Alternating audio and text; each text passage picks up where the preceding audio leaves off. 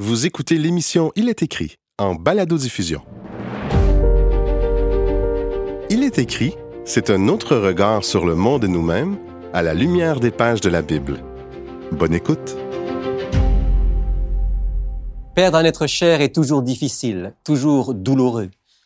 Mais la peine est doublement ressentie quand il s'agit d'un suicide. Nous avons été créés avec un instinct de vie. Qu'est-ce qui fait qu'à un moment donné, cet instinct semble disparaître pour laisser la place au désir de mourir? Comment reconnaître, en soi-même ou chez les autres, les signes précurseurs d'une tentative de suicide? Et quelles sont les démarches qui peuvent sauver une vie, qui peuvent peut-être vous sauver la vie? C'est le thème de notre émission d'aujourd'hui. Bienvenue dans Il est écrit. Bonjour à tous, bienvenue dans Il est écrit. Aujourd'hui, un sujet important, un sujet difficile, un sujet qui est parfois tabou et qui ne devrait pas l'être. Parlons donc du suicide et surtout de la prévention du suicide. Pour le faire, j'ai avec moi mon collègue Patrick. Bonjour Patrick. Bonjour Rémi. Et quelqu'un qui est euh, au premier chef concerné par la prévention du suicide, puisque c'est le président directeur général de l'AQPS, l'Association québécoise de prévention du suicide. Nous recevons aujourd'hui Monsieur Hugo Fournier. Bonjour. Bonjour. Alors, en, deux mots, qu'est-ce que c'est l'AQPS ben, L'Association québécoise de prévention du suicide, c'est une organisation nationale, donc pour la province du Québec. Euh, c'est une organisation dont la responsabilité, c'est de fournir les meilleurs outils euh, les approches innovantes en prévention du suicide. C'est un regroupement également de membres. Donc, chez nous, euh, il y a des centres de prévention du suicide qui sont membres. Il y a des professionnels de la santé. Il y a également des organisations. Donc, notre rôle, c'est de former des formateurs, des experts qui, eux, à leur tour, vont former des, des gens en prévention du suicide.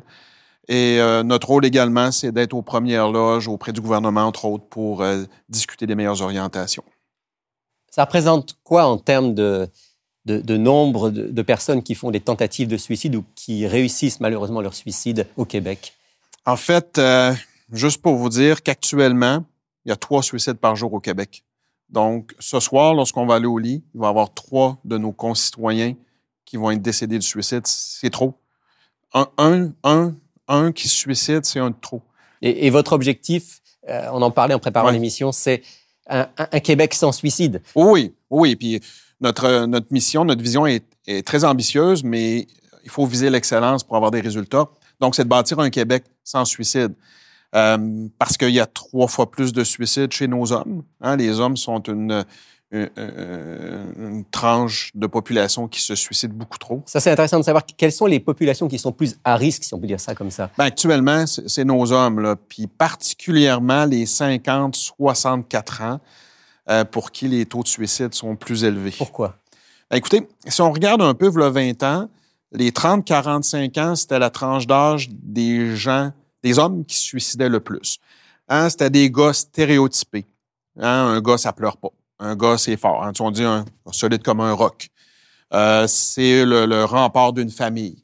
Euh, mais il y a eu un déplacement générationnel. Donc aujourd'hui, les 30-45 ans d'il y a 20 ans sont rendus 50-64 ans, mais les mythes et, les stéréotypes les ont suivis. Donc, euh, demander de l'aide, c'est un gros défi. Et c'est le nerf de la guerre, comme on dit, lorsque quelqu'un, un homme de ce groupe-là souffre, c'est l'enjeu avant qu'il soit trop tard. Est-ce qu'il y a d'autres groupes dans la population qui sont des groupes dont on peut dire ceux-là sont plus fragiles par rapport euh, au suicide? Ben, nos femmes, 50-64 ans aussi, même tranche que les gars. Euh, les jeunes, les, jeunes, les jeunes filles, entre autres les jeunes adolescentes, c'est quelque chose qu'on suit aussi au Québec, hein. euh, parce que je vous le disais tantôt, le suicide, il n'y a pas d'âge. Hein. La souffrance n'a pas d'âge. S'il y a quelque chose qu'on est sûr dans la vie, hein, on va vivre, on va mourir, mais on va aussi souffrir. On va avoir des maudits beaux moments de bonheur. Donc, pour nos ados, c'est la même chose. Donc, ils peuvent vivre des choses bien difficiles pour leur jeune âge aussi, qui peuvent les amener à penser au suicide, bien malheureusement. Est-ce qu'on fait un lien ou pas, parce qu'on en parle beaucoup, entre les réseaux sociaux, euh, toute cette dimension de ce qu'on partage sur Internet, et éventuellement une fragilisation parmi, parmi les jeunes? Ben, écoutez, le suicide, c'est très multifactoriel. Hein. Ce qu'on sait, si on prend une jeune fille, une jeune ado, euh, qui s'aime pas physiquement. Euh, peut vivre l'intimidation du rejet à l'école, mais avec les réseaux sociaux omniprésents, ben ça peut être exacerbé via ces plateformes-là. Donc l'isolement peut être exacerbé, euh, le mépris peut être exacerbé, donc l'isolement et tout ce qui peut entraîner vers un suicide est en place à ce moment-là. Donc pour ça que les médias sociaux pour nous sont un, un outil C'est c'est un puissant. plus, c'est un plus Ben, et un moins. C'est ça, c'est un outil puissant hein, pour créer un filet de sécurité sociale, mais c'est un outil aussi euh, qui peut avoir un côté obscur, qui peut détruire et faire beaucoup de souffrance. Alors aujourd'hui, on, on est réunis pour essayer de, de, de donner des, des pistes d'espoir. On, on veut parler de prévention du suicide. Patrick, toi, tu as, vécu dans ta famille une situation où c'était à deux doigts? Oui, c'est quand même assez particulier. Ce que notre invité partage avec nous euh, résonne parce que je suis issu d'une famille où certaines valeurs traditionnelles ont été transmises. Puis, euh, je pense que c'est important dans le cadre de l'émission d'adresser certains préjugés.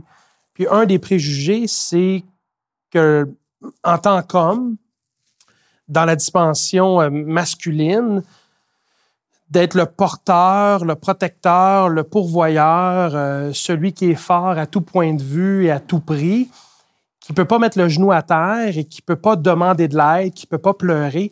Je pense que c'est quelque chose qui doit euh, continuer euh, d'être mis en devant-scène de la sensibilisation dans la Mhm. prévention du suicide. Parce que même moi, j'ai dû, dans ma vie personnelle, déconstruire euh, certains stéréotypes par rapport au fait que non, je me sens pas toujours au meilleur de moi-même. Tu n'es pas Puis- Superman. Exactement. Et, et j'ai besoin d'être dans une dynamique où je me fais rappeler de temps en temps que c'est correct de, de demander de l'aide. Puis oui, j'ai dans mon entourage euh, euh, des gens qui ont fait des tentatives euh, de suicide. Puis dans les propos de M. Fournier, euh, on voit que euh, on est en mesure de les placer dans certaines catégories et répondre à, certains critères où est-ce qu'on voit que avec du recul, assurément, il y avait des signes précurseurs. Mhm. Alors, on va parler justement de, ces signes précurseurs, euh, Monsieur Fournier. Que- quels sont les signes qui doivent euh, allumer une petite lumière rouge pour dire oh euh, alors peut-être déjà pour soi-même, parce que peut-être certains ne Ouais. sont même pas conscients que eux-mêmes sont dans un processus qui va les mener éventuellement à penser au suicide, et puis pour ceux qui nous entourent. Oui. Effectivement, vous avez raison, il y a des signes précurseurs, euh, des signes comportementaux. Euh, par exemple, moins prendre soin, difficulté à prendre soin de nous-mêmes, l'isolement, euh, moins d'appétit, mais il peut avoir des signes aussi qui vont plus loin, comme faire le ménage un peu dans nos choses. Là. Une personne règle ses choses au niveau de ses assurances, euh, le testament, règle des petits dossiers en suspens. Ça, ça peut, euh, ça peut allumer une lumière rouge. Euh, faire le don d'objets qui nous sont chers, hein, donner quelque chose qui nous est à cœur à quelqu'un, disant je te fais un cadeau, lumière rouge. Euh, la rémission spontanée, c'est un, un signe qui est très inquiétant. Ça. Par exemple, euh, je suis votre ami, puis j'ai de la peine depuis un mois, ma, conjointe m'a quitté, puis je vois vraiment pas bien, je suis dépressif. Et là, du jour au lendemain, je pète le feu en bon québécois. Je suis de bonne humeur. Et là, vous êtes rassuré, vous me voyez souriant. Enfin, Hugo va bien. Mais ça peut être trompeur.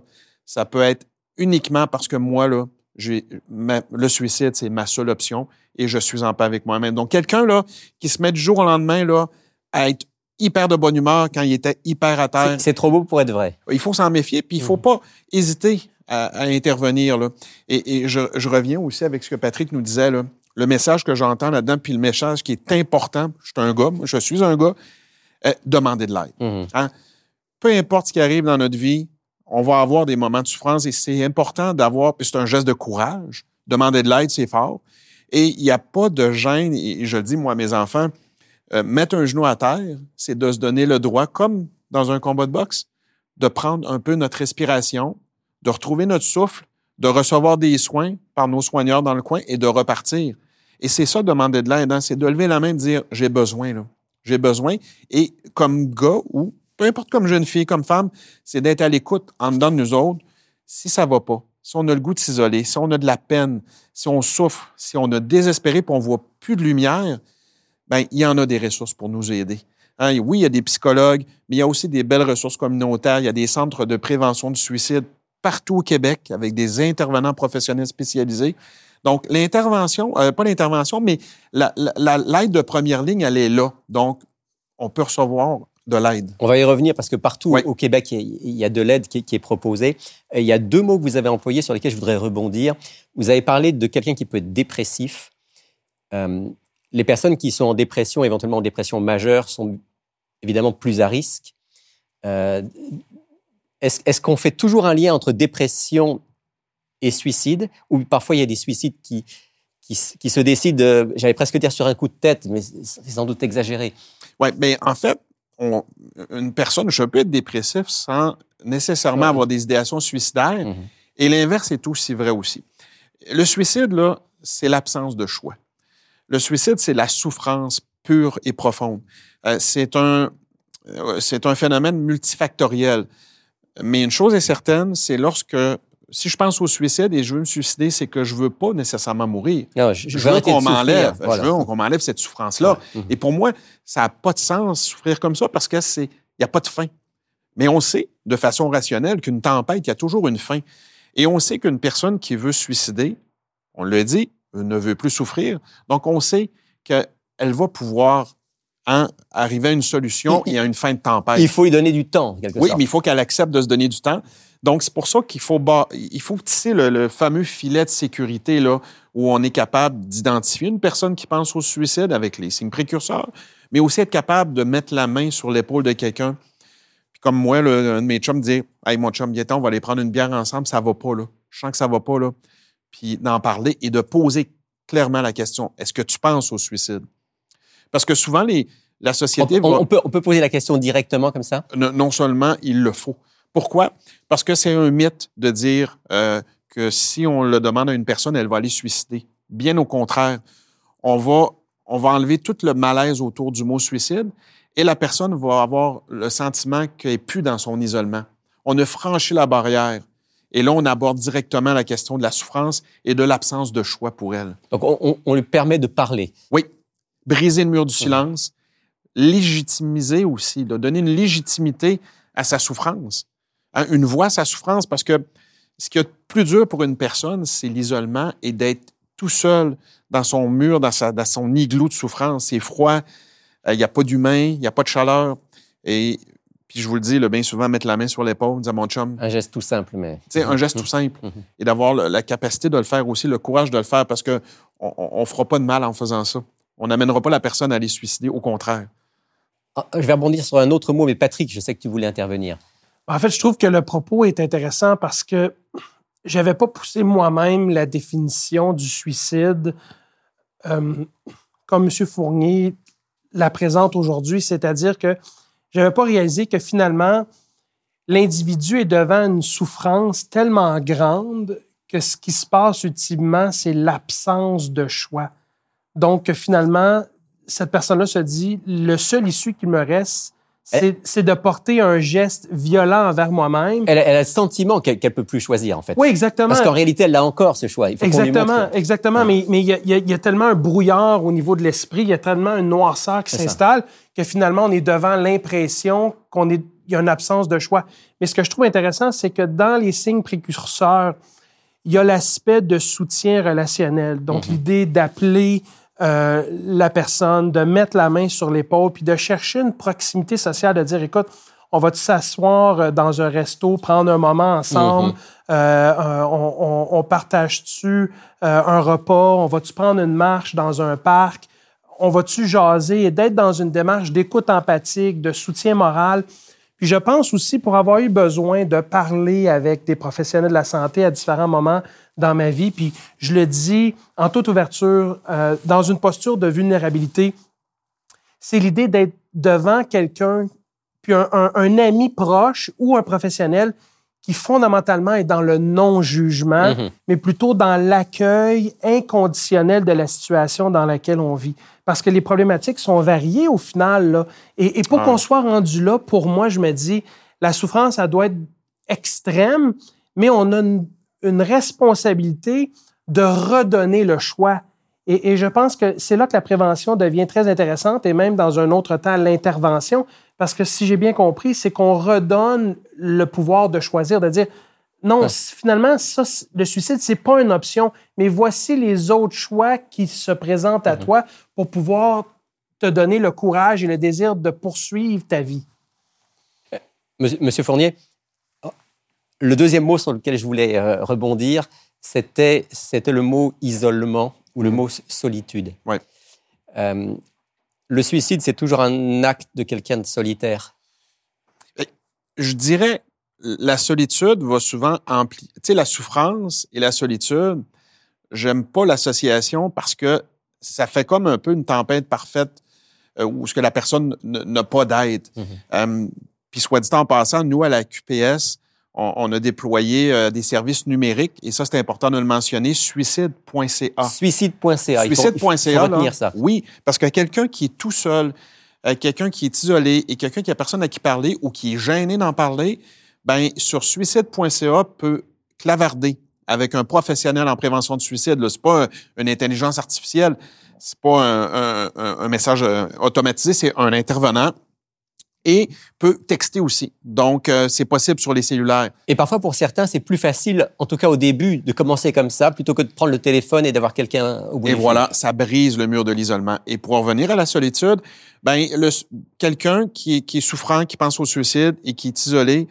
euh, oui, comme je disais, peut penser au suicide, mais on peut avoir aussi des quelqu'un qui a des idéations suicidaires et qui est extrêmement populaire, qui a un réseau social très développé, euh, qui est très, très, très, très, très, très, très populaire dans sa communauté, mais la souffrance, elle, est à l'intérieur à de lui. l'intérieur. On peut, on, peut être, on peut être seul euh, tout en ayant une, toute une communauté autour de soi. Et on est, on peut être très, très, très, très populaire, comme je jouer au hockey, aller Ouais, prendre ouais, une il y a, bière avec il y ses a des amis. artistes, il y a des, c'est ça. C'est ça. C'est que la sou- le trait, le trait d'union là-dedans, c'est que la souffrance, elle n'a pas d'âge, elle n'a pas de statut social. On n'est pas à l'abri, mais c'est comment est-ce qu'on le gère, cette souffrance-là? Comment est-ce qu'on va prendre notre coffre à outils? Parce que lorsqu'on est, on a un coffre à outils. Moi, je, dis toujours ça. On a un coffre à outils de vie. Et quand on demande de l'aide, on va avoir un psychologue, un intervenant, c'est qu'on se donne la chance de prendre des outils qui vont nous aider à passer au travers de bien des tempêtes. Et c'est d'avoir le courage de dire, ben, ce coffre à outils-là, je ne l'ai pas pour rien. Chaque étape de notre vie, qu'on se donne le droit puis le temps d'aller consulter ou de, de, de recevoir de l'aide, c'est de garnir ce coffre à outils-là. Et moi, souvent, comme gars, comme papa, je le dis à mes filles, là, puis euh, c'est pas gênant d'avoir de la peine, c'est pas gênant de dire ça va pas, là. Au contraire, c'est signe de force, puis c'est signe de maturité, puis c'est signe aussi que j'ai un coffre à outils, aide-moi. Euh, Si, si, personnellement j'ai des idées euh, noires, Ouais. il y a, y a des gens qui sont prêts à écouter, il y a des gens qui, qui ont, qui peuvent m'aider à, à trouver ces outils. Si je connais quelqu'un qui a ces idées noires, faut pas que j'hésite à en parler, on l'a dit on- Ouais, euh, Tout à fait. euh, directement. Est-ce qu'il y a parfois où il faut poser des gestes de plus que simplement parler? Ben, écoutez, premièrement, je le répète, hein, de, de, de demander clairement est-ce que tu penses au suicide? Ça, il faut l'aborder directement. Il faut être à l'affût des signes précurseurs également, comme je vous le mentionnais. Euh, si on a un ami qui est chez lui, dans son appartement, euh, puis qu'on n'a pas de nouvelles de lui depuis une journée, puis qu'on sait qu'il pensait beaucoup au suicide, qu'il verbalisait, euh, puis qu'on voit qu'il y a des signes précurseurs, mais qu'il répond pas, euh, on a l'obligation aussi d'intervenir en mesure d'urgence. On va cogner à sa porte, puis ça répond pas, ben il, hein, il faut se sécuriser. Donc, on, peut appeler les mesures d'urgence pour au moins aller dans son appartement. Ça, ça, il faut. Souvent, les gens gênent. Non, non, je peux pas faire ça, il va être fâché. Si vous avez l'intuition que votre ami, votre proche est en danger, puis qui a verbalisé des idéations suicidaires, ne soyez pas gênés. Il vaut mieux appeler la police pour rien Oui, que, de risquer de, de- de le Oui. laisser passer à l'acte. et ne soyez pas gênés pour dire à votre ami euh, ou votre proche, penses-tu au suicide? Il Mhm. faut pas être gêné de ça. Mhm. Et de lui offrir aussi le- le- la possibilité que s'il veut pas trop en parler, ben appelle au 1866 appelle. C'est une ligne téléphonique 24 heures sur 24 qui est déployée par le gouvernement depuis 20 ans. Et c'est 24 heures sur 24, 7 jours sur 7, un professionnel en prévention du suicide répond. Dans toutes les régions du Québec, il y a des centres de prévention du suicide également qui sont bien identifiés dans la communauté avec des numéros de téléphone d'écoute. Ils offrent des services euh, d'intervention, de post-vention après un suicide ou comme endeuillé. Donc, euh, ces centres-là sont là euh, pour aider les personnes. Vous venez de mentionner quelque chose, il nous reste Oui. un tout petit peu de temps. Euh, Postvention. On, peut expliquer ce que ça veut dire? Oui, quand je dis postvention, c'est que si une personne a un suicide dans sa famille, euh, il, est il devient endeuillé, mais un suicide qui se produit dans une famille ou dans un groupe d'individus, euh, c'est un tsunami. C'est pas un deuil comme les autres. C'est un tsunami de peine, de, de regrets. Et, et, souvent, les regrets n'ont pas lieu parce que, tu sais, souvent, j'aurais donc dû voir le Il y a, y a de la culpabilité qui est oui, tout ça. Hein. C'est bien difficile quand on est collé vraiment sur la personne en émotion mais c'est un tsunami d'incompréhension, de, sentiments ambigus. Et les services de postvention, ben, c'est des services qui sont offerts justement pour faire face à cette étape-là. Euh, malheureusement, lorsqu'une personne s'enlève la vie, d'accompagner les gens qui sont endeuillés de proximité pour les aider à passer ce tsunami-là et à recommencer une vie. La cicatrice va toujours être là, mais comment faire en sorte que la cicatrice soit la plus douce et la plus belle possible? Patrick, moi, je pense que c'est un service essentiel. Puis, étant donné que l'émission est diffusée dans le cadre de la semaine de la prévention du suicide au Québec, en mon nom puis au nom de l'équipe, il est écrit, on aimerait vous remercier pour tout ce que vous faites mm-hmm. en tant que porteur de, de cette cause. Puis moi, ça m'encourage de savoir que des outils multiples. Tantôt, vous avez mentionné clavardage. Je pense aux jeunes qui ont une difficulté à verbaliser pour certains euh, via la communication verbale, leurs émotions, que c'est peut-être plus facile de clavarder avec un intervenant, d'avoir le numéro 1866 qui est disponible, d'avoir le site web qui est à portée de la main. Puis aussi, à nos auditeurs, si vous connaissez quelqu'un dans votre entourage, c'est un geste de courage mhm. d'intervenir. Il m'est arrivé de devoir intervenir. Puis ça prend un certain courage, mais je pense que quand on aime quelqu'un, on est capable de se responsabiliser, de dire, je vais passer au-dessus de ma gêne, ma crainte, de la réaction de l'autre, puis je vais mettre la main sur l'épaule pour encourager à, la demande d'aide. Et Patrick, pour rebondir sur ce que tu dis, puisque dans l'émission il est écrit, c'est vrai que le fait d'avoir la foi peut, dans certains cas, euh, nous aider à passer à travers des épreuves, mais il ne faudrait pas avoir une pensée magique que simplement parce qu'on est croyant, parce qu'on peut prier, euh, qu'on n'aura pas besoin d'aide. Et puis ça, c'est important de le dire à nos auditeurs. On peut être chrétien et être vulnérable et avoir besoin d'aide. Et Dieu merci, il y a des, services qui existent et qui peuvent nous permettre justement de, passer cette période difficile pour retrouver la lumière au bout du tunnel. oui, l'important, c'est de faire le geste de demander de l'aide, euh, puis et d'avoir ce moment-là de dire ok, là, là ça va plus là, ça ne va pas bien, faut que j'y aille, faut que j'aille demander de l'aide, faut que j'aille cogner à la porte de quelqu'un, faut que j'aille à l'urgence, faut que j'aille euh, voir un psychologue, faut que j'appelle une ligne d'écoute, faut que j'appelle mon frère, mon ami, ça ne va pas. Donnez-vous le droit de reconnaître que ça ne va pas pour prendre soin de vous, mais aussi prendre soin de nos proches, parce que lorsqu'on ne va pas bien, on souffre, on n'est pas les meilleurs pour prendre soin de nos proches, mais on sait, et je sais qu'il y a une fin à ça. Et la fin, c'est il y a une période de fin, une souffrance. Et après la tempête, ben, il y a le soleil. Et ça, c'est clair. Ça ne dure pas la souffrance, ça ne dure pas le désespoir. Et le suicide, ben, c'est pas une option.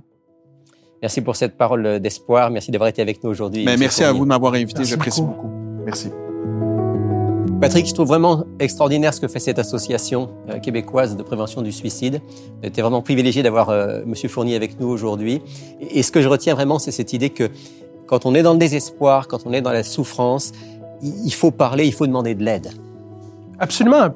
Puis parmi l'aide qu'on peut demander, effectivement, il y a les intervenants, les professionnels de la santé, la psychothérapie, la ligne d'aide, le site web de l'Association de la prévention du suicide. Mais dans le coffre à outils du chrétien, il y a également la possibilité, via la dimension spirituelle, de s'adresser à Dieu. La prière. Et l'un n'empêche pas l'autre. Absolument, Et j'aimerais qu'on puisse aller voir euh, un texte qui se trouve, euh, entre autres, dans les psaumes, psaume 34, euh, le verset 19 qui est une belle promesse.